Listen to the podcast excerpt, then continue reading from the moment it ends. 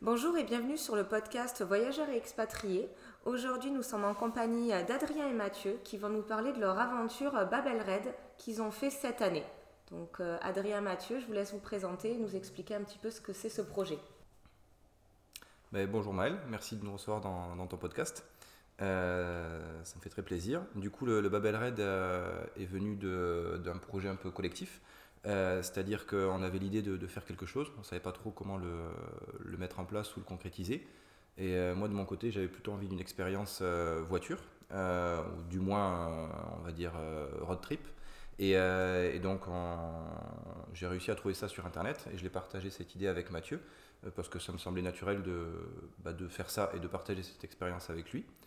Et, puis, je vais peut-être laisser Mathieu parler plus du projet en lui-même, de ce que c'est. Oui, tout à fait. Euh, alors, pour ma part, j'étais plutôt sur une envie de faire Pékin Express. Je, enfin, je suis assez fan de, cette émission et donc je t'en avais parlé. Et c'est vrai que toi, tu n'étais pas forcément euh, enclin, on va dire, sur ces côtés euh, exposition médiatique, voire manipulation presque de la télévision. donc ça te disait pas forcément. et puis bon, on n'est jamais sûr d'être sélectionné. Et au final, c'est vrai que quand tu m'as parlé de ce projet-là, euh, bah, ça m'a vite intéressé. C'est vrai qu'en général, je suis assez partant par rapport aux idées que tu me proposes. Euh, et, donc, tu m'as entraîné dans ça. Est-ce que vous pouvez un petit peu représenter qui vous êtes pour comprendre le lien que vous avez Bien entre sûr. vous euh, bah, du coup, moi je suis Adrien Duclos, Marie-Hélène, j'habite à Toulouse depuis mon plus jeune âge. j'ai toujours été passionné par, par, tout ce qui est un petit peu on va dire les sports mécaniques, sans pour autant vouloir faire de la course, mais j'aime bien cette, cette idée-là. Euh, je suis issu du monde du transport euh, et euh, d'ailleurs je suis le gérant du City Tour Toulouse, petit bus rouge cabriolet pour les touristes à Toulouse. Et, en fait, je veux dire, j'ai pas, pas d'enfant pour le moment, j'ai deux chats. donc j'ai un peu de, temps libre pour, pour pouvoir m'occuper à des projets, on va dire, qui sortent des sentiers battus. Et l'idée, c'était vraiment d'avoir une expérience qui nous sorte de notre zone de confort. Et je pense que quand on va en parler un peu plus, on va vraiment voir qu'on est sorti de notre zone de confort. Et euh, donc voilà pour euh, ma présentation. Et pour ma part, donc Mathieu Perret, je suis toulousain depuis 2019, euh, brestois d'origine. je travaille aussi dans le monde du transport, mais plutôt que sur les parties réseau urbain, puisque je suis chef de projet tramway. J'ai connu Adrien aux études quand on était à Paris, on avait 18 ans, lui 20. Alors, pour être très précis, j'ai fêté ma majorité avec lui, puisque j'avais 17 ans quand on s'est connus. Euh, et c'est vrai qu'il y a eu un, lien, on va dire, un peu indéfectible euh, qui, s'est créé. Euh, dès le début, on était pourtant plutôt opposés, hein, tant politiquement que socialement, que géographiquement. et au final, les opposés s'attirent bien. Et donc, on, on a eu qu'une année d'études ensemble, et pour autant, on est resté vraiment meilleurs amis euh, et on est toujours évidemment meilleurs amis après cette aventure. Euh, et donc Adrien m'a fait découvrir sa bande de potes sur euh, Toulouse. Et de fil en aiguille, je revenais très régulièrement sur Toulouse pour le voir, pour voir des amis, pour faire la fiesta aussi. Et voilà, pendant même plusieurs années, à un moment, je revenais tous les mois sur Toulouse. Et donc, j'ai été plutôt convaincu par la qualité de vie et puis le fait aussi de pouvoir me rapprocher des copains. Et c'est ce qui fait que j'ai posé mes, mes valises ici. D'accord. Et euh, donc le projet, donc merci d'avoir un peu présenté qui vous étiez et quel était le projet. Euh, est-ce que vous pouvez rentrer plus euh, Quel est le, on va dire l'objectif de ce Babel Raid pour ceux qui ne connaissent pas? Bien sûr. du coup, le Babel Raid, qu'est-ce que c'est en fait? C'est un, un, raid humanitaire. donc il y a plusieurs raids qui peuvent exister. Souvent, les gens connaissent bien le 4L Trophy par exemple ou le Rallye des Gazelles.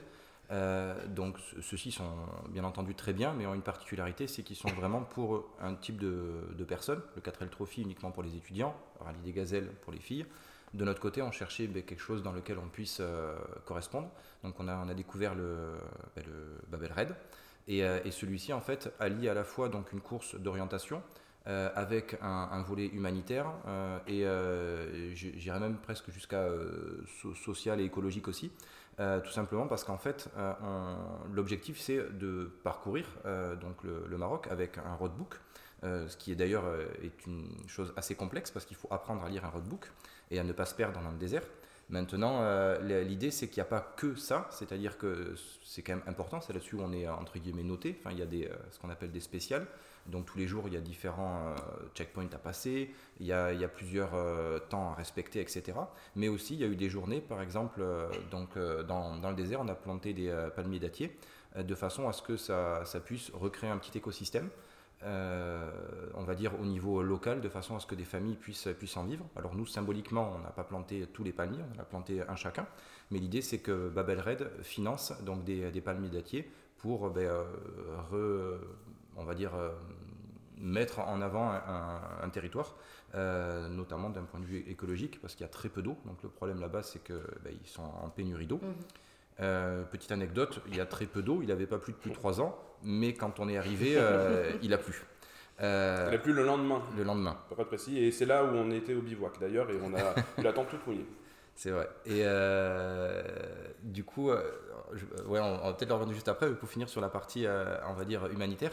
ce, qui est, ce qui est pas mal aussi, c'est que est organisé par l'association en fait de récupérer des, dons français qui sont assez sélectionnés et triés euh, pour les amener euh, directement sur place au Maroc. Et c'est pas nous qui les distribuons directement euh, aux, personnes, ce sont des associations sur place qui ciblent les différentes familles qui peuvent avoir besoin, donc pour des enfants en jeune âge, pour des adolescents ou autres, de certaines choses, par exemple des vêtements, des chaussures, des vestes, parce qu'il peut faire très froid au Maroc. Et, ce qui est bien, c'est qu'ils font attention à ce que les enfants soient toujours scolarisés. C'est-à-dire que si l'enfant ne va plus à l'école, du coup, ils arrêtent de faire ces fameuses donations. Donc il y a vraiment un suivi local euh, au, dire, directement en contact avec la population qui est fait. Donc on était assez sensible à ça.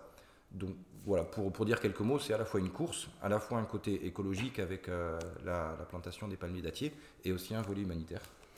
Et effectivement, en complément, euh, comme on a fait ça avec des véhicules thermiques, il était obligatoire de participer à, la fondation Good, Planet, une fondation qui était faite par Yann Arthus Bertrand, euh, et donc, euh, par le biais de dons qui correspondaient en fait au kilomètre que l'on a réalisé, ça permet de financer euh, des projets. typiquement, nous, en plus, quand on finance, on sait ce sur quoi on va, on va financer. et donc là, c'était un sujet de, enfin, un projet de financement de fours solaires au Pérou. Donc qui est financé par, par nos dons et qui permet en fait de, il calcule le gain en, en CO2 réalisé par rapport à ce qu'on a, ce qu'on a financé. Que vous avez parcouru. Ouais, c'est ça, voilà, ça compense. Et donc, je trouve que c'est bien d'être euh, à minima neutre dans, dans, dans, cette opération. En fait, ça n'enlève pas l'impact carbone que l'on a fait, mais après, on n'a pas acheté une voiture, enfin, fabriqué une voiture pour ça, on a récupéré une voiture qui existait déjà. Donc, du coup, il n'y a pas d'impact par rapport à la création de la voiture. Maintenant, en effet, on a roulé au carburant. Donc, qui dit carburant dit consommation, et donc CO2. L'idée étant euh, de, bien sûr de minimiser cet impact-là, et je pense qu'avec cette donation-là, il y a une forme d'équilibre. Maintenant, ça n'efface pas, mais ça, ça, peut équilibrer. Oui, parce que pour situer à nos auditeurs, vous avez commencé ce road trip à partir de La Rochelle. Vous avez dû descendre la France, l'Espagne pour arriver jusqu'au Maroc. parce que vous avez dit que c'était vraiment un parcours au Maroc, mais il a quand même commencé à partir euh, de La Rochelle. Et je pourrais même dire, il a commencé bien avant parce que vous avez dû préparer tout ça. Est-ce que vous pouvez me dire comment euh, vous avez fait pour préparer cette aventure? Ça, c'est euh, une bonne question. Euh, parce qu'il y a plein de techniques de préparation. Et d'ailleurs, on s'est rendu compte quand on a pu échanger avec les autres équipages qu'il y avait plein de façons bah, de, se préparer. Je pense qu'on a fait partie un, petit peu des plus feignants moyennement feignant, on va dire quand même. Bah, en fait, malgré nous, parce que on, a eu de la chance. Alors, on va dire. Il y, a beaucoup de choses en fait qu'il faut lancer. on va dire qu'il y a plusieurs sujets. Il y a le sujet déjà du véhicule, et on s'est rendu compte, on verra après, que le véhicule est extrêmement important. Euh, du moins, sa fiabilité est extrêmement importante. Mais on a déjà recherché un véhicule. On a eu la chance de tomber sur euh, cette Renault Super 5 euh, qui avait déjà fait de Babel Red avant. cette voiture qui avait peu de kilomètres et qui est qui était de fait déjà préparé pour, pour le désert. Donc globalement, on a eu très peu de préparation mécanique à faire dessus, à part euh, des révisions. Euh, bon, on a eu quand même une casse, enfin un problème moteur, donc on a eu quand même quelques frais qui n'étaient pas neutres, mais globalement, au regard de ce qu'ont fait d'autres équipages, à désosser complètement la voiture. Euh, on a même eu, un équipage, équipage 100, avec la DeLorean. Donc ils, ont, sont partis d'une vieille, d'une vieille euh, Volkswagen Sirocco pour en faire euh, la DeLorean de euh, Retour vers le futur. Voilà, donc c'est qui était une franche réussite, mais c'est énormément de travail. Voilà, c'est énormément de travail. c'est vrai qu'il y avait beaucoup de gens qui aimaient bien la mécanique aussi dans ça. Nous, on a eu la chance déjà de tomber sur cette voiture, mais peut-être que si on était tombé sur une autre voiture, eh ben, on aurait eu beaucoup plus de, de préparation mécanique. Peut-être faire une petite parenthèse sur la préparation. En, gros, comme on, traverse le désert, alors l'objectif du Babel Red, c'est de ne pas être avec des, 4x4. C'est-à-dire que l'idée, c'est pas d'arriver sur ces grands chevaux et de, débouler sur les pistes et de, tout casser. Non, c'est d'y être plutôt en mode bah, balade, conviviale, croisière, c'est un bon terme. mais la voiture est quand même soumise à de, rudes épreuves. Euh, parce qu'on est sur des pistes, parce qu'il euh, y a des cailloux, parce qu'on peut tanker. Alors tanker, c'est s'ensabler directement euh, dans, du sable, tout simplement, dans des petites oueds. Et, l'idée, en, fin de compte, c'est au niveau de la préparation, c'est légèrement surélever la voiture, c'est avoir des pneus un peu plus crantés. c'est surtout, le plus important, je pense, mettre des, plaques de protection sous le moteur de façon à ce que la, voiture elle-même, euh, bah, ce qu'on appelle la cardan dessous ou le, bas moteur, ne, casse pas au moindre, choc avec, euh, avec un caillou, parce qu'on a, on a touché quelques fois. Maintenant, ça va aussi, je pense, euh, enfin, la bonne santé de la voiture va aussi de, la qualité de la conduite. Alors, pas qu'on soit des experts dans la conduite, mais plutôt qu'on a eu une conduite assez relativement douce. C'est-à-dire qu'on ne s'est pas pris pour Sébastien Loeb. On a vraiment pris le temps de, prendre le temps, tout simplement. Euh, des fois, on s'est fait un petit peu plaisir à rouler un peu plus vite, c'est vrai, mais dès qu'on sentait que la voiture était euh, au bout de ses capacités, ou même avant justement, on a, on a fait attention de bien lever le pied parce que justement d'autres équipages se sont sentis pousser des ailes et le soir ils rentraient, ils passaient la nuit complète à l'atelier pour réparer. Et je pense que ça, c'est ce qui nous a permis de vraiment apprécier le, le, trip, on va dire, le, ouais, Babel Raid. Euh, c'est qu'on est très très peu passé, enfin pour ainsi dire pas de temps du tout à, à réparer la voiture parce que vraiment ça aurait pu euh, gâcher euh, notre voyage. En comparaison, euh, il y a des équipages qui ont réparé en une nuit une boîte de vitesse ou un embrayage. Donc on peut dire qu'il y en a qui étaient vraiment plus dans l'embarras. Nous, on n'a jamais eu ce, problème-là, à part un peu de fuite d'huile, et, encore, et encore, ça va c'est ce qu'un mécanicien pourrait appeler de, la, fuite normale, je pense. Oui, voilà, bah, parce que la voiture, elle a quand du suintement, très exactement. elle a quand même 34 ans, donc elle, est, assez âgée. Et, pour la préparation, donc il y a cette partie, euh, on va dire, mécanique. Autour de la voiture? Voilà, c'est ça, il y, a, la voiture. Et effectivement, après, il y a tous les équipements. Alors, il y a, dans le Babel Red, il y a des équipements qui sont obligatoires, surtout des équipements de sécurité, euh, extincteurs, euh, couverture de survie, etc., etc. Je ne vais pas faire toute la liste parce qu'elle est longue comme le bras. ce sont des équipements qui sont d'ailleurs vérifiés lors du départ de La Rochelle. Hein. on a tout un tas, enfin, on prend plusieurs heures à, passer à différents stands pour que pour, toutes ces vérifications techniques. Euh, l'idée étant que, que, les équipages partent euh, avec tous ces équipements de, euh, de sécurité s'il y a un problème. Puisqu'on n'est pas tout le temps en groupe, hein, on peut vraiment se perdre et, être vraiment tout seul. Il y a des anecdotes d'ailleurs sur ça. et donc ça, ça fait partie des équipements obligatoires. Et puis après, il y a des équipements qui sont conseillés pour l'orientation, typiquement boussole, carte du Maroc, de l'eau, enfin voilà, il y a tout un tas d'autres choses qu'il faut faire. Et ça, c'est presque ce qui nous a pris le plus de temps dans la préparation parce qu'il y a beaucoup de choses à trouver. Alors on essaie, euh, soit par de la débrouille, de demander à des copains, bah tiens, est-ce que tu peux me prêter ta tente? Est-ce que tu as un matelas gonflable? Euh, Est-ce que tu as ci? Est-ce que tu as ça? Est-ce que tu as une frontale? Et donc, euh, et puis tout le reste, on, achète. Et ça, c'est vraiment ce qui nous a demandé pas mal de temps finalement. Oui, parce que ce qu'il faut rappeler, c'est une course d'orientation, donc pas d'utilisation de téléphone, c'est à l'ancienne qu'on s'oriente avec la boussole et le soleil. En quelques mots, oui. en fait, le, téléphone n'est pas, enfermé dans, un casier quand, on commence la course. Euh, maintenant, euh, utiliser un GPS dans, le désert, ça ne sert strictement à rien, tout simplement parce que c'est le désert. Donc en fin de compte, il n'y a pas de route euh, que le, téléphone classique pourrait nous donner. Maintenant, il y a une boussole sur le téléphone et on a vraiment utilisé la boussole du téléphone qu'on a trouvé bien plus performante que la, boussole à l'ancienne que l'on pouvait avoir. Donc euh, c'est vrai qu'on s'était fait une bonne installation à l'intérieur avec deux supports. Euh, d'ailleurs, merci Guillaume pour les, supports des, téléphones. Euh, du coup, on avait un téléphone sur lequel il y avait un, système de chronomètre qui permettait, avec un odomètre, c'est ça, de, mesurer la distance. Parce qu'en gros, quand on lit un, roadbook, on a donc différents critères qui sont marqués dessus, mais grosso modo, pour aller d'une étape à une autre, à chaque fois, il y a marqué un cap, donc en disant par exemple cap 210. Ensuite, il y a une distance, souvent c'est en mètres. Ça peut être un kilomètre, euh, admettons 5 ou 6 kilomètres. Et donc, du coup, euh, l'idée, c'est euh, de prendre le bon cap pendant la bonne distance et ensuite d'arriver au prochain point qui est repéré sur le, sur le roadbook en espérant ne pas s'être trompé de cap ou de distance, et du coup de prendre la nouvelle direction qui est donnée à ce nouveau point. donc du coup, on avait vraiment notre petite installation et nos habitudes de, fonctionnement, c'était vraiment au millimètre, hein. et parce qu'en plus, un coup c'était l'un qui conduisait, un coup c'était l'autre, et du coup, donc réciproquement, celui qui ne conduit pas, c'est celui qui doit lire le roadbook. Et, euh, le, travail de la personne copilote est hyper, hyper important. parce que si on se perd, le pilote a beau être bon en conduite, ben on est perdu. Donc ça sert à rien. Et donc du coup, on perd du temps, on perd des points, etc. D'ailleurs, comment s'est passé le tandem entre vous Parce que vous êtes amis depuis très longtemps, très meilleurs potes. comment s'est passé ce tandem? Est-ce que vous avez eu des difficultés à un moment à communiquer ou ça a quand même réussi à être bien?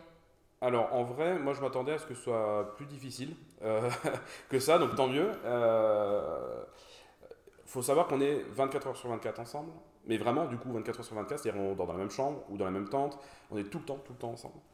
Euh, et forcément, c'est même mécanique, hein, c'est-à-dire que deux semaines ensemble, c'est presque normal de, s'engueuler. Au final, on s'est même pas réellement engueulé. ça s'est bien passé. Je pense qu'on a su aussi communiquer tant sur euh, la vision qu'on avait, alors pendant la course ou, même en dehors hein, de ça, parce qu'il n'y a pas que la course non plus, euh, sur la conduite, se donner des conseils de conduite ou sur le copilotage. Euh, donc non, ça s'est vraiment très bien passé sur ça. je pense qu'effectivement, il y a un moment où moi je me suis assez investi dans la lecture des documents que le Babelren nous avait donnés et Adrien peut-être un peu moins. et donc c'est vrai que j'avais... J'ai délégué. Voilà, c'est ça. On va dire que la, toute cette partie préparation, alors administrative et on va dire euh, de présentation de comment ça allait se passer, c'est plus moi qui ai pris le lead sur ça. Il y a un moment où effectivement je voulais j'aurais souhaité qu'Adrien prenne un peu plus le temps de lire euh, tout ce qui était lecture du roadbook parce qu'effectivement euh, on s'est vite rendu compte que c'était assez complexe. donc voilà, il y a eu peut-être un peu plus d'inertie côté Adrien sur, sur ça, mais au final tu t'es bien pris au jeu et à tel point que dès qu'on a en fait le roadbook, ce document-là, on l'avait soit le matin même, soit la veille au soir hein, de, la course. Et donc, euh, on avait ce rituel-là. Euh, enfin, je pense que ça a été dès la première course, en fait, où tu as eu ce déclic-là, où on s'est dit, voilà, maintenant, on va préparer les roadbooks, parce qu'en fait, un, roadbook, ça se, ça se lit quand on est dans la course, mais ça se prépare aussi. Euh, c'est bien de voir, voilà, d'avoir à peu près une orientation spatiale de, de, de, la course, et aussi de calculer, ça c'était notre petite technique, de calculer les vitesses moyennes. Parce qu'en fait, quand on nous donne des métrés et du temps, euh, ben, on ne sait pas à quelle vitesse il faut aller. Et euh, on s'est vite rendu compte qu'on était facilement en avance. Et d'ailleurs, beaucoup d'équipages ne faisaient pas gaffe au temps. Et donc, nous, en repère, pour savoir si on était en avance ou en retard, et ben, on prenait ces vitesses-là. Ces vitesses Parfois, on avait des étapes de 23 minutes. Donc, 23 euh, minutes où on ne sait pas si on est en retard ou pas. et avec des checkpoints, là où on vérifie notre temps. Et donc, on préparait ces, ces vitesses moyennes-là. Et puis après, dans le pilotage, il y avait le pilote, effectivement, qui était très concentré sur la route. Il faut savoir que euh, la route, euh, ça demande euh, une attention de tous les instants, tant du véhicule que du, on va dire de, l'état de, la piste, parce qu'effectivement on a facilement les ornières au niveau des pneus et donc la partie centrale qui est un peu bombée, et donc il faut éviter de taper. évidemment, on a tapé quand même des rochers, mais pas, tant, pas autant que d'autres, on va dire. et puis c'est très mobilisant, on est sur des pistes, donc ça secoue partout, on est à 20 ou 30 à l'heure et, et, ça secoue, et ça peut durer pendant 6 heures comme ça. Donc pour le pilote c'est très mobilisant, mais on a été assez surpris de voir que côté copilotage, c'était aussi très mobilisant. Parce que le roadbook, il faut euh, euh, donc euh, le, bien regarder ce qui, ce qui, est écrit. Il y a pas mal de petits commentaires. Il faut aussi que le copilote soit observateur, parce qu'il y a des petits points de repère. parfois, ça va être, comment ils appelaient? Des monticules. donc, c'est des, petits tas de, ouais, voilà, des, ou des cairns. c'est des petits tas de rochers mais bon, il y en a parfois partout, donc euh, on ne sait pas trop où c'est. Parfois, il disait euh, dans 5 km, passer entre les deux montagnes. Bon, tu te rappelles du logo comme ça Tout à fait. Euh, bon, donc il faut être très observateur. Et il y a une forme de pression parce que à la fois, on, a peur de se planter. ça nous est arrivé plusieurs fois d'être à une bifurcation. Je prends un exemple, on nous dit cap, cap 180 et en fait on a une piste à 150 et on a une piste à 200 on se dit, bon, bah, 200, c'est plus proche de 280 que 250, donc euh, on va plutôt privilégier ça. Donc il y a une forme de pression de se planter, parce que quand on se plante, euh, et ben après, il faut faire demi-tour, et c'est là où on perd complètement nos repères. On a eu la chance de ne jamais se perdre. Il y a une fois où on s'est où on a senti qu'on s'en est rendu compte on s'est rendu compte mais au bout d'une minute en arrière on est revenu en arrière et le temps qu'on avait perdu Adrien l'a rattrapé de façon assez rapide et euh, et je sais plus ce que j'allais dire sur le temps euh, moi, ce que je voudrais rebondir, c'est par rapport aux autres équipes. Parce que là, vous êtes quand même beaucoup de voitures. Il y avait combien de voitures au total? Enfin, en moyenne 123 équipages en tout. Euh, si, euh, si je, peux juste faire une petite parenthèse sur le, sentiment de ce qui est très important. Les, autres équipages, c'est hyper important, mais l'équipage en question, donc le binôme que l'on a fait, est, je pense, l'origine de, de, la réussite et de la satisfaction. tout simplement parce que ce qu'il disait, c'est on s'est très peu en fait pris, pris la tête, voire même pour ainsi dire pas du tout. Et euh, je pense que ce qui a réussi ça, c'est qu'en fait on s'est écouté. C'est-à-dire qu'au début, euh, pour reprendre sur ce qu'il disait, c'est vrai qu'il s'est plus investi sur la partie administrative. je t'en remercie, vraiment c'était cool parce que j'avais pas la tête à ça, d'autant plus que c'était la reprise d'activité professionnelle pour moi. Donc j'étais assez préoccupé par, par mon autre activité. et j'ai mis un peu de temps à rentrer en fait dans l'esprit course, enfin dans l'esprit Babel Red, c'est-à-dire qu'on partait donc de La Rochelle, c'était rigolo, il y a des petites activités sur place. Toute la descente d'Espagne, j'ai adoré, mais euh, pour autant, j'ai pas, euh, je ne me suis pas investi, on va dire, dans le fait d'arriver sur un, bon score et un bon résultat. Et, c'est à partir de la première course où je l'ai vu vraiment s'impliquer dans la lecture du roadbook, calculer les trucs, que je me suis pris au jeu. Et, euh, surtout, en fait, j'ai senti que ça le gênait un petit peu et je me suis dit, attends, on, on est là pour passer 15 jours ensemble. Euh, moi, finalement, euh, ça me fait plaisir de lui faire plaisir. Euh, ça ne me dérange pas du tout de m'investir un peu plus dans cette partie lecture roadbook et tout. Donc, je vais mettre un petit peu de côté ce, côté, on va dire, branleur, j'ai envie de dire, que, que j'avais d'ailleurs en études et qui t'avait fait rire au tout début. Et, donc, je me suis un peu plus investi là-dedans et j'y ai vraiment pris goût. D'autant plus que je me suis retrouvé en tant que, des moments, copilote, bien entendu, vu qu'on a dit qu'on switchait. Euh, et, c'est vrai que je pense que ça qui a bien collé les morceaux, c'est que chacun en fait a fait un pas vers l'autre. Et, euh, pour revenir après sur pourquoi on a pu s'entendre avec certains autres groupes et euh, pourquoi nous c'était bien soudé contrairement peut-être à d'autres, c'est que vraiment on s'est écouté l'un l'autre, on a fait un pas vers l'autre. On n'a pas attendu que ce soit l'autre qui revienne. et pour dire, 15 jours, ça paraît rapide, mais quand on est H24 ensemble. Euh, le matin, on se brosse les dents ensemble. la journée, on est ensemble. Le soir, on s'endort ensemble. La nuit, quand il y en a un qui ronfle, ben, ça réveille l'autre, etc. Donc, je peux vous assurer que c'est euh, vraiment euh, hyper, hyper prenant. Et s'il n'y a pas l'un qui fait un pas vers l'autre, ben, de suite, ça peut monter.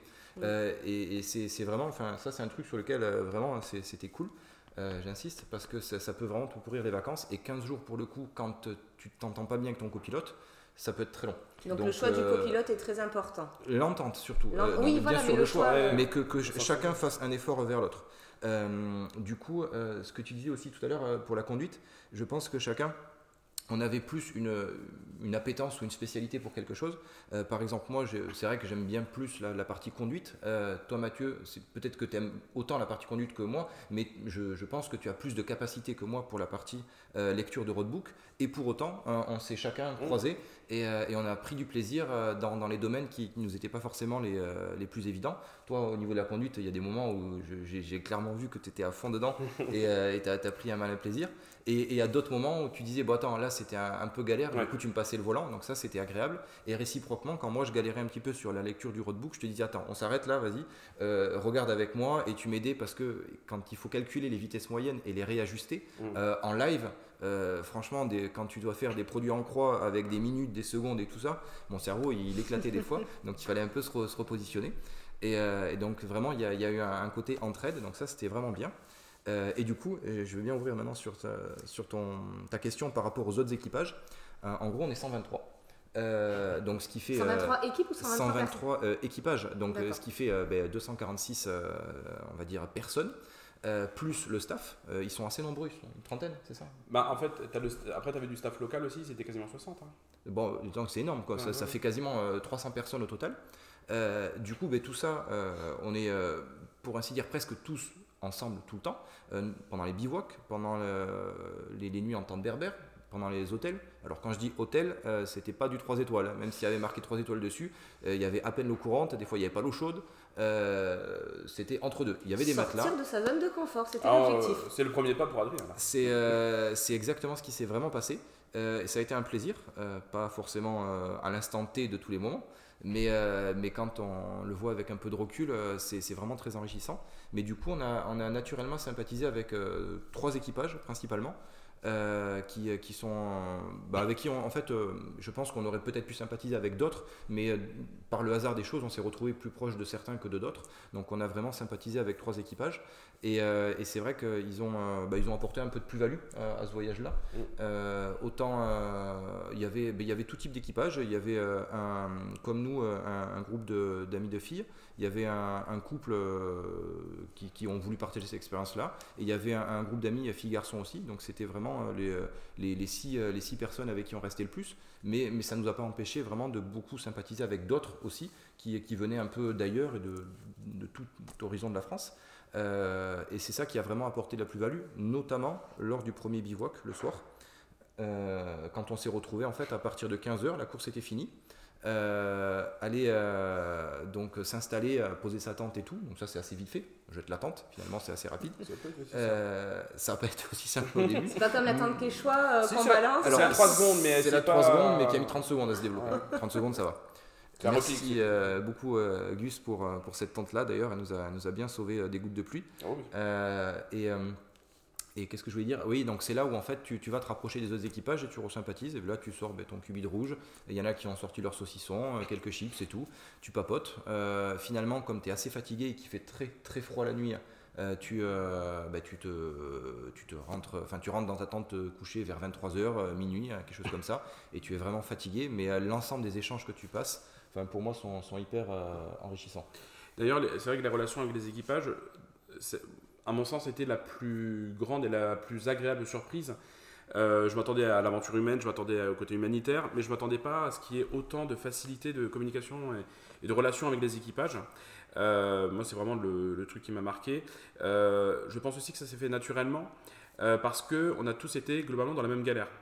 C'est-à-dire que déjà ça commence sur la route, c'est-à-dire qu'on part de La Rochelle, euh, il y a tous les équipages euh, avec leur voiture préparée, donc on se double, on se redouble. Il y avait euh, bah, notamment le groupe de filles qui avait une ardoise et donc on communiquait comme ça, enfin voilà, c'était vraiment marrant.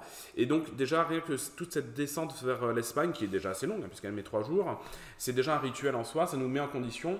D'ailleurs, pour la petite anecdote, c'est vrai que le Babel Red, c'est aussi des défis, hein, c'est la particularité du Babel Red, c'est qu'au-delà de la course, il y a aussi des défis, et c'est ce qui me plaisait bien parce que ça ressemble un peu avec Express sur ça. Et typiquement sur euh, pour la descente en Espagne, qui n'était pas là où le lieu de qui n'était pas le lieu de course, on avait un fil rouge parce qu'il fallait faire des selfies vidéo et photos euh, avec un taureau, avec euh, c'était des choses un peu insolites. Voilà, un serveur qui racontait ses recettes de tortilla, enfin voilà des choses vraiment marrantes. Et donc ça nous a permis déjà de, guider ça. Et donc l'équipe, les relations avec les équipages étaient, c'est fait vraiment naturellement parce qu'on a été dans la même galère. Il y a des gens qui sont tankés, il y a des gens qui sont plantés. Il y a, et euh, il, y avait cette fatigue et euh, voilà. Il y avait un esprit d'entraide aussi si par exemple une voiture, un équipage était, euh, avait un problème, avait une panne. Alors l'idée c'est que globalement, je pense que cet esprit d'entraide était, était le, enfin, je veux dire, le, partagé par tout le monde. Euh, parce que c'est ce qui est le, but de cette course. en fait, arriver premier, on gagne juste un prix et une bouteille de champagne. Donc en fait, euh, arriver premier, c'est la satisfaction personnelle. Euh, maintenant, ce qui est bien sur le, roadbook, c'est quand il y a des endroits qui sont difficiles à passer, en fait, il prévoit des, points de régulation juste à la suite de, ça, de 5, 10, 15 minutes par exemple, pour que celui qui arrive à passer ce point dur rapidement bah, s'arrête ensuite et en fait euh, retourne en arrière à pied pour aller euh, aider désensabler les gens qui, euh, qui sont potentiellement plus en galère. donc ça c'est quand même bien monté. Maintenant forcément bon il y a quelques petits malins qui si tu es vraiment en galère ben, en fait ils tracent et, ils, ils te suivent pas mais au, final enfin ils te suivent pas ils t'aident pas et donc du coup ils sont là peut-être plus pour la gagne mais, mais globalement on va dire 90% de tous les équipages sont des équipages qui qui ont vraiment joué le jeu et qui ont aidé à désensabler, euh, à nous désensabler tant temps. Ça nous est arrivé deux fois, deux fois et demi, on va dire. Donc euh, on, est, euh, on est quand même content de, nous, parce qu'il y en a, je pense que c'est arrivé deux fois et demi par, heure. donc, du coup, ça devait être compliqué pour eux. Mais, tout ça pour dire qu'il y a un, vrai esprit d'entraide qui, est à l'origine ouais, du Bob. En, fait, on n'a pas le choix. ils nous font passer exprès dans des, des. Les oueds, en fait, c'est des sortes de, de, de, canaux naturels, euh, effectivement, euh, de, voilà, des canaux d'irrigation, et qui sont en fait euh, pleins de sable quand ils sont secs, ce qui était le, cas pour nous. Mais des sables très meubles. Voilà. À peine on met un pied dedans, hop, on voilà, T'es sûr, voilà, es sûr d'y aller dedans. Donc, en fonction de comment tu conduis, on a quand même réussi à passer pas mal d'oued, et notamment bah, grâce aux performances de pilotage d'Adrien. mais voilà, quand je sentais que c'était un peu chaud, je passais le volant.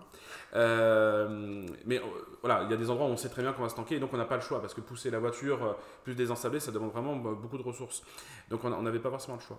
D'ailleurs, c'est un vrai sujet parce que euh, quand on aide les autres, on perd du temps. Et on a un temps qui est chronométré. Alors, je ne vais pas détailler toutes les règles qu'il y a, mais c'est vrai qu'il faut trouver le bon compromis entre, évidemment, aider les autres parce qu'on a besoin d'aide et que, évidemment, il y a des voitures qui sont parfois plus en galère que nous, mais aussi tenir le temps. Et donc, c'est vrai qu'il y a des équipages qui ont passé parfois plus de deux heures à aider les, gens, donc forcément, ils ont complètement perdu du temps.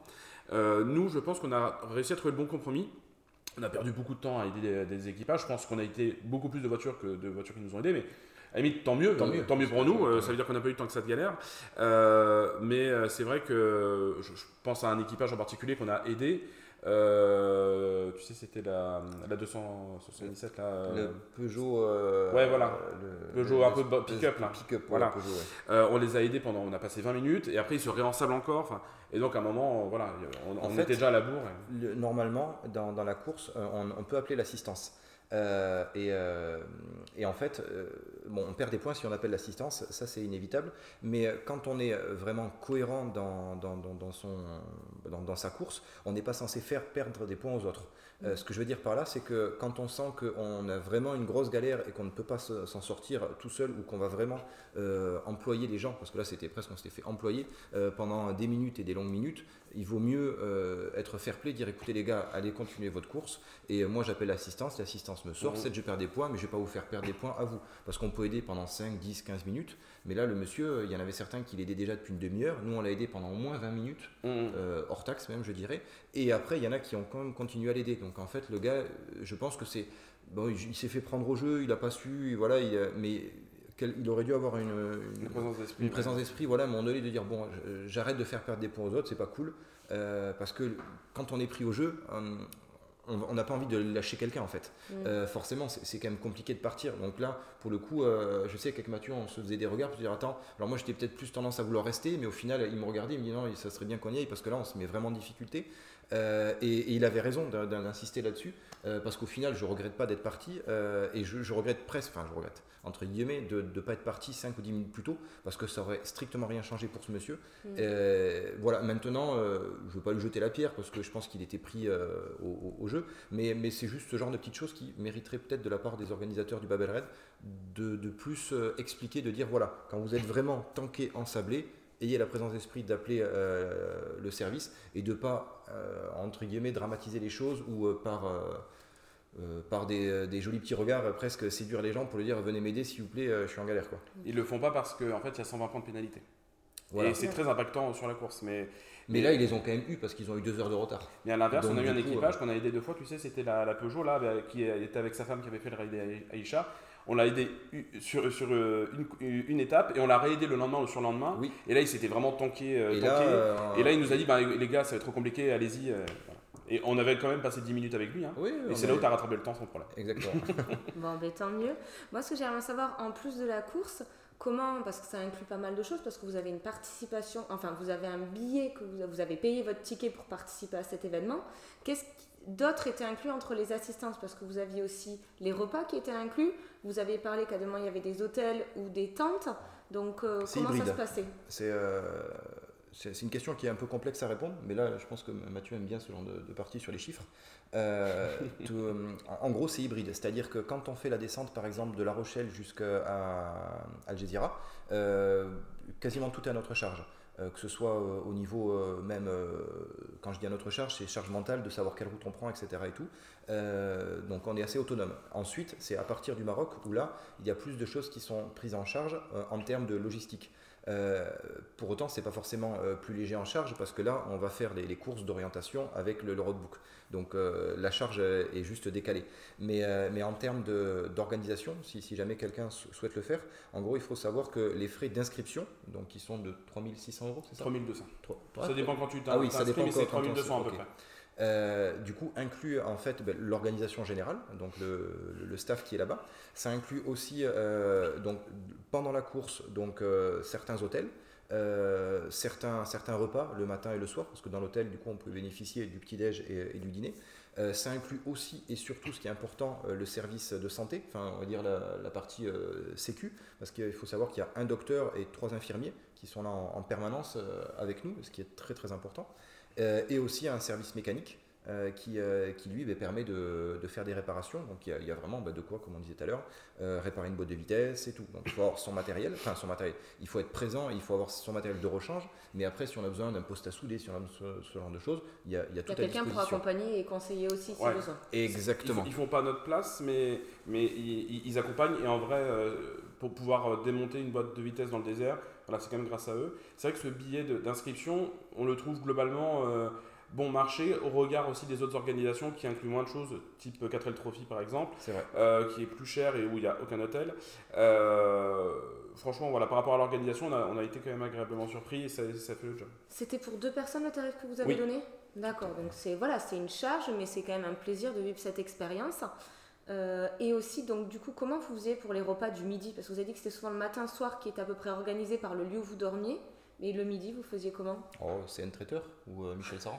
Non. Non, non, non. Je plaisante, bien sûr. Mais euh, non, en fait, il y a, il y a une contrainte euh, à aller au, au Maroc euh, pour des, euh, des- des Français, c'est euh, c'est l'alimentation. C'est-à-dire qu'ils n'ont pas les mêmes normes sanitaires que nous. Donc si on ne fait pas attention à ce qu'on mange, on peut rapidement euh, avoir euh, quelque chose comme euh, la tourista euh, ou euh, voilà, des, Être mal. Exactement, des- avoir des inconforts gastriques, on va dire. Euh, et donc, ce qui est bien, c'est que dans l'équipe du Babel Red, ils nous préviennent à ça, de dire attention, euh, ne buvez pas d'eau du robinet. Euh, si vous prenez des boissons euh, sans glaçons, euh, prenez plutôt des choses euh, à base de, de riz, cuites, euh, et évitez tout ce qui peut être, euh, je sais pas moi, Crudité. rincé à l'eau, crudité, etc. Euh, en ayant respecté ces recommandations-là, je peux dire maintenant qu'on n'a eu quasiment aucun incident, mais ce qui n'a pas été le cas de tout le monde. C'est-à-dire que certains équipages ont, vraiment passé des, des- des sales nuits parce qu'en fait c'est hyper intensif. Donc en fait, si on n'est pas bien dans l'alimentation, on peut pas se dire bah, tiens je reste une journée à l'hôtel, Euh, quasiment impossible. Euh, ou alors Sinon, on est directement ouais. disqualifié et, et même on, on bouge de nuit en nuit de- de- d'endroit. Donc on est obligé de se déplacer. Du coup, euh, enfin moi je sais que je peux être euh, très sensible à ce genre de choses. Euh, J'avais pris mes petits cachets, tout ce qu'il fallait au cas où. Euh, J'en ai eu besoin que d'une seule fois, donc au final je pense que je m'en suis vraiment bien sorti. Euh, et euh, c'est vraiment de, la préparation. Donc pour répondre à ta question de, du midi, euh, on, mangeait plutôt des choses simples à base de pain. euh, ou des sardines en boîte, euh, des chips euh, et aussi beaucoup de, petits gâteaux parce que c'est hyper euh, épuisant en termes euh, mental et physique. On est dans la voiture, ça secoue, euh, il fait chaud, euh, enfin il fait chaud. La journée il fait très chaud et le soleil tape, donc du coup euh, on, a la sensation de, se déshydrater. Enfin justement, on n'a pas forcément la sensation de se déshydrater, mais on se déshydrate beaucoup, donc il nous incite à beaucoup boire. Et c'est vrai que faire un mélange de, petites choses sucrées, salées euh, continuellement de ce qu'on a fait dans la journée, euh, ça nous permettait de pas forcément faire un déjeuner à table avec entrée, plat, dessert, café, verre de vin, euh, mais euh, ça nous a permis quand même malgré tout de, bien tenir entre les phases de petit-déj et de dîner. Et c'est l'intérêt d'ailleurs de, l'équipe médicale. Euh, On s'est rendu compte, Adrien et moi, au début, qu'on buvait pas assez. Enfin, on s'est pas rendu compte en fait. C'est, moi, je, je faisais part de gros maux de tête. Et euh, c'est vrai que comme il faisait pas froid dehors, mais quand, quand on était, quand on était dans la voiture, le soleil tapait fort. Et qu'effectivement, c'est très mobilisant pour le corps. Et ben en fait, on buvait pas assez. Et donc, euh, voilà, il y a des fois où j'ai quand même vraiment pas été bien. Et c'est vrai que l'équipe médicale était très prévenante, était très proactive aussi. Venez nous voir tous les soirs, tant au bivouac qu'aux hôtels. Et, euh, et donc euh, voilà, on a fait gaffe à comment on buvait et donc euh, on a presque mis en place une procédure où dès qu'il y a quelqu'un qui boit, l'autre boit, Ouais. Euh, le copilote pense à rappeler au pilote qu'il faut boire, etc. Et ça, ça nous a servi, c'est vrai qu'on a mieux fini euh, l'aventure comme ça. Oui, parce que du coup, tout ce que vous euh, mangez, là, les biscuits, saucissons, c'était quelque chose que vous aviez importé d'avant ou c'est que vous pouviez- il y avait des petits stands pour pouvoir les acheter pendant le Babel Red Alors saucisson, pas beaucoup là-bas, de fait. Non, mais, mais, vous, ce que vous emportiez. Il y avait un peu des deux parce qu'effectivement, saucisson, ouais. et effectivement, il y avait du saucisson mais qui avait été acheté en Espagne par euh, un autre équipage. Euh, il y avait un peu des deux. On avait fait nos petites provisions. Moi, je suis très euh, sucrerie type Kinder Bueno, M&M's, etc. Donc ça, on l'avait fait avant. Ce qui est très bien quand tu as un, un petit coup de mou, euh, tu prends quelques M&M's et Ouais, deux, trois petits trucs comme ça, ça, ça marche très bien. Et après, on, on a quand même mangé local, hein, avec du pain local. moi, je bon quelques sandwichs. Les, euh, les ouais. galettes, je sais plus comment ça s'appelle ça, ouais. galettes de pain, mais c'est très bon. C'était vraiment très bon. Et puis, beaucoup de bottes de sardines, ça c'est sûr. D'accord. Et au final, vous avez réussi pendant tout votre séjour, donc ça s'est bien passé au niveau euh, santé, donc Mhm. tant mieux. Euh, et au niveau de l'avancée de la course, comment vous en êtes sorti? Parce que là, vous avez dit que vous n'avez pas trop euh, eu de problèmes de panne, tout ça. Euh, quel a été le résultat euh, à ce niveau-là? On, on garde peut-être le résultat pour la fin, histoire de, de faire. euh, De teaser un peu. de, de teaser Ah. un peu. Euh, ce ce qu'on pourrait dire, c'est que comme il y a eu un décalage dans l'idée de, de- de- de la. hum, Comment on pourrait dire ça? Euh, de l'investissement directement dans la course, moi j'y suis allé au début en mode touriste. Euh, bon, ce qui est le cas, c'est quand même un, raid humanitaire, donc il n'y a, pas un prix à gagner, c'est pas un Paris-Dakar par exemple. Euh, Il y a eu ce tout petit décalage au début, mais en fait, dès qu'on est rentré dans la, dans la phase où justement c'était noté, et bien là j'étais dedans. donc c'est vrai que ça a assez rapidement marché. Et en gros, on était fan, on avait même hâte à chaque fois de voir le, score que l'on avait de la journée dès le, soir même ou le lendemain. Je ne sais plus quand est-ce que. Des fois c'était affiché le soir même, des fois c'était le lendemain.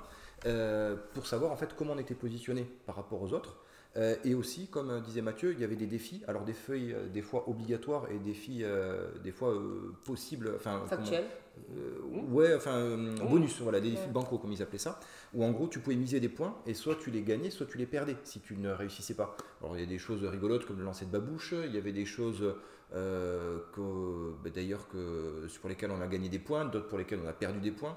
Euh, et, c'est vrai que bon, ça, ça permet en fait de rééquilibrer et d'ajuster le score si dans la journée tu n'as pas été très très doué, euh, notamment à te désensabler, tu as perdu du temps, etc. tu veux dire un truc? Non, monsieur. Et, et, du coup, donc, on, est, on était vraiment un peu dans, dans cette appétence-là de, de, voir quel score on allait faire. Et donc, on était assez fan de voir qu'au fur et à mesure, on arrivait quand même à se tenir.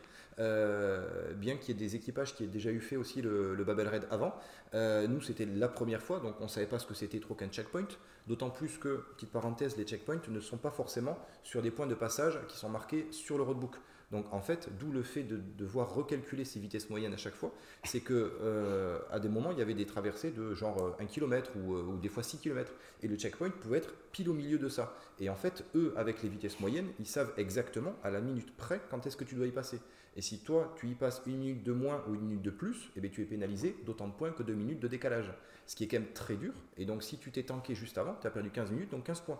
Et tu as beau vouloir rattraper ton temps après, ça sert à rien. Le checkpoint est passé.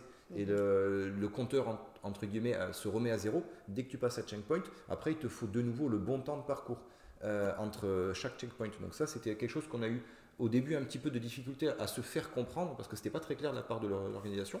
On a réussi à le, comprendre après euh, maintes questions. Euh, mm. mais, mais, au final, ça nous a permis voilà, d'être assez rigoureux. Et, surtout d'être régulier. D'être, euh, voilà, en fait, c'est ça. De pas aller trop vite, ni trop doucement. Et si jamais on a eu du retard à un moment donné, de pas bourriner, on va dire, entre un nouveau checkpoint et un suivant. En fait, le compteur se remet à zéro dès qu'on passe à checkpoint. Du coup, ça, ça, nous a permis, en fait, de mieux comprendre la course et d'avoir des meilleurs points. Et par rapport à l'évolution dans la course, effectivement, euh, c'est important parce qu'il y a pas mal d'équipages qui avaient quand même déjà fait plusieurs fois, voire quatre fois, même pour certains, le Babel. Donc ils ont tout de suite compris comment ça fonctionnait et ils étaient très rapidement en premier euh, dans le classement. Nous, on savait qu'il y avait cette régularité-là, mais on a mis du temps à comprendre les, subtilités, euh, cette notion de régulation. c'est vrai que d'ailleurs, ça a trait un peu à notre métier, hein, parce que, notamment en urbain, comme on cherche la ponctualité des horaires, eh il euh, faut parfois attendre euh, à certains arrêts que le bus soit pas en avance. Et ben là, c'est un peu pareil avec la, voiture. C'est vrai qu'en plus, euh, on a mis un peu de temps à se caler sur ça. C'est-à-dire que parfois, tu dis, ben non, allez, on trace, on y va. Et au final, c'est vrai qu'il y avait le, on s'est fait avoir parfois par des checkpoints qui étaient évidemment cachés parce qu'on ne peut pas ralentir quand on arrive à un checkpoint.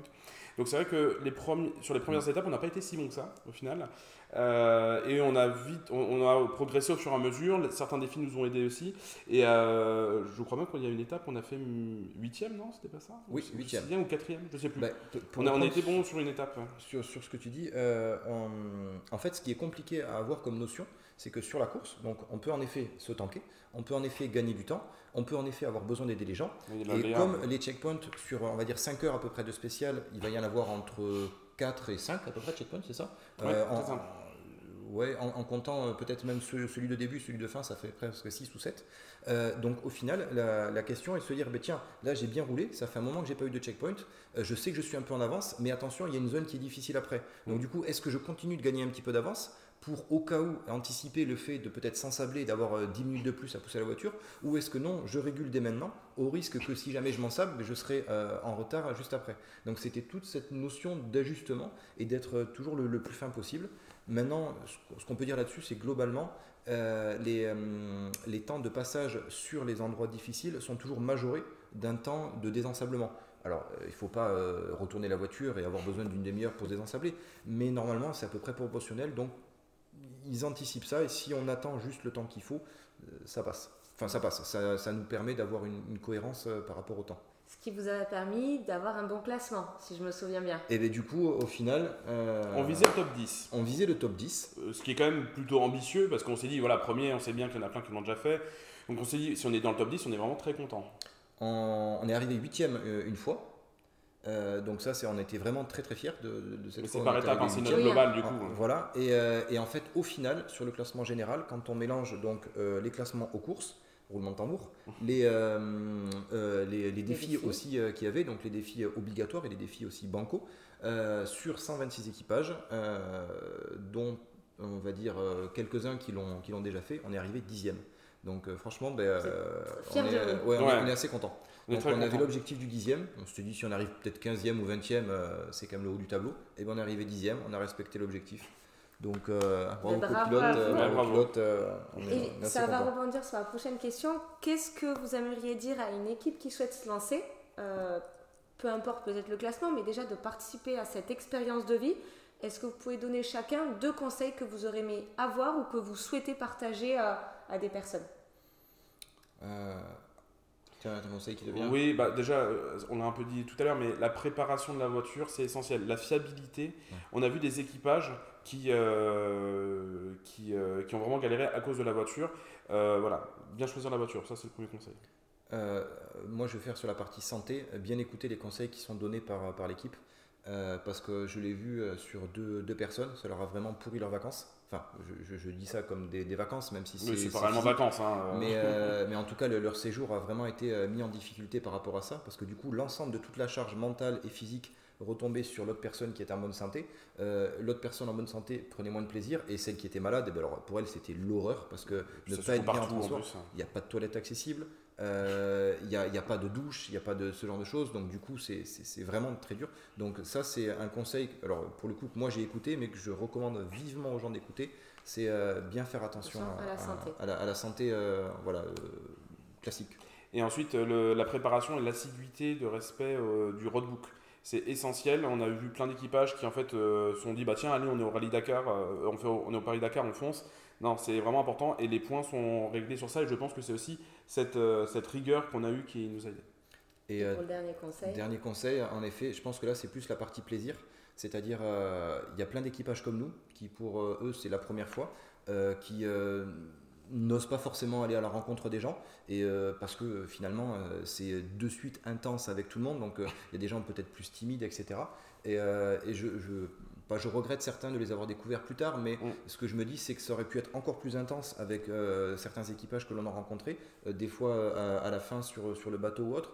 Et, c'est vrai que c'est, il, faut, il faut surtout se lâcher dès le début et enlever les, barrières des préjugés, de dire tiens, on se connaît pas trop et tout, on verra. Ça passe tellement vite qu'il faut essayer de profiter à chaque instant de, de tout le monde. pour, pour vraiment avoir le, le, le, meilleur souvenir, parce que c'est un rallye humanitaire par rapport à ce qu'on fait sur place, mais aussi entre nous, c'est très, euh, mm. très humain et, euh, très euh, jovial.